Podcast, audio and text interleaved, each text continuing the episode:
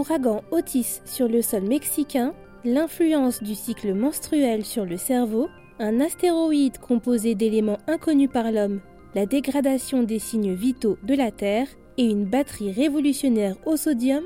Bonjour à toutes et à tous, je suis Adèle Njaki et bienvenue dans Fil de Science, le podcast Futura où l'on retrace ensemble l'actualité de la semaine.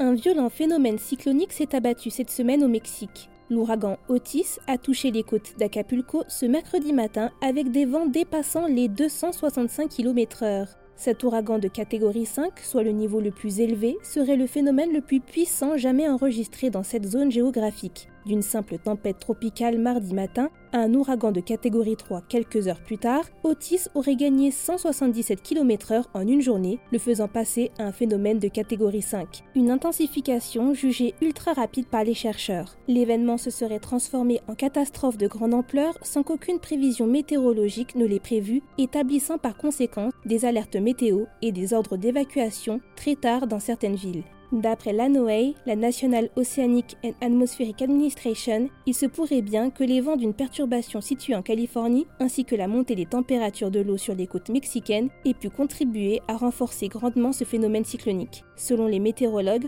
Otis devrait s'affaiblir en progressant à l'intérieur des terres, mais ces très fortes pluies seraient susceptibles de provoquer des inondations, des coulées de boue et des glissements de terrain ces prochains jours. Cette actualité vient nous rappeler qu'il nous reste encore des progrès à faire en termes de prévision météorologique et une fois encore nous montre les conséquences catastrophiques que peuvent avoir le réchauffement climatique.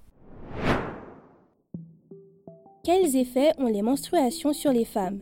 Cette question vieille comme le monde continue d'intéresser les scientifiques. D'ailleurs, une étude en cours de publication suggère que les fluctuations hormonales pourraient remodeler la structure du cerveau. Une découverte qui, si elle s'avère exacte, pourrait permettre de mieux comprendre les causes des problèmes de santé mentale inhabituels liés aux règles, car très peu de recherches auraient été réalisées sur le sujet. Pour en arriver à une telle conclusion, l'équipe de chercheurs aurait fait passer des IRM à 30 femmes au cycle menstruel normal pendant trois phases, les règles, l'ovulation et le milieu de la période lutéale. Puis aurait ainsi observé que les volumes de matière grise, qui contiennent les corps cellulaires des neurones, et celui des matières blanches contenant les fibres nerveuses du cerveau changent en fonction des fluctuations hormonales. Ils auraient également remarqué un changement du volume du liquide céphalo-rachidien, le liquide dans lequel baigne le système nerveux central. Néanmoins, même si ces observations sont un pas en avant dans le secteur médical, les scientifiques admettent cependant ne pas savoir pour l'instant l'impact que peuvent avoir ces potentielles découvertes sur les personnes concernées. Il faudra attendre de prochaines recherches pour en savoir davantage sur ce sujet.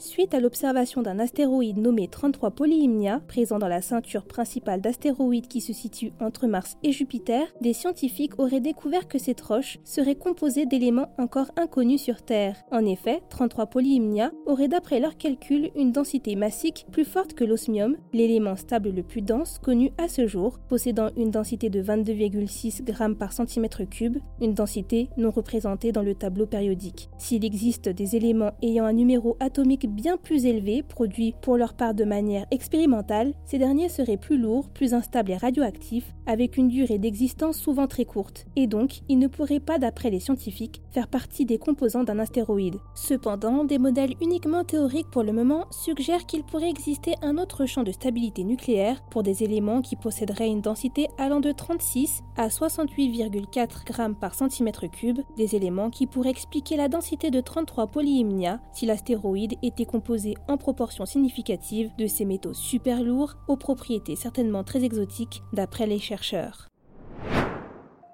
Les nouvelles concernant notre avenir sur Terre sont encore une fois très mauvaises. Dans un nouveau rapport paru cette semaine, des scientifiques alertent sur la dégradation des signes vitaux de la Terre et appellent à un sursaut collectif. Les risques, si nous n'agissons pas très vite, seraient à terme de vivre dans un monde caractérisé par une chaleur insupportable et des pénuries de nourriture et d'eau douce, préviennent les scientifiques. Pour en arriver à cette conclusion, l'équipe en charge de ce rapport aurait mesuré via des données satellites entre autres 35 signes vitaux de la planète, dont les émissions de gaz à effet de serre, la déforestation, l'étendue de glace de mer, et aurait constaté que 20 d'entre eux se situeraient à des niveaux extrêmes. Si ce nouveau rapport arrive au terme d'une année 2023 de tous les records, les scientifiques rappellent également qu'il y a toujours de l'espoir, mais uniquement si nous adoptons tous les comportements adéquats.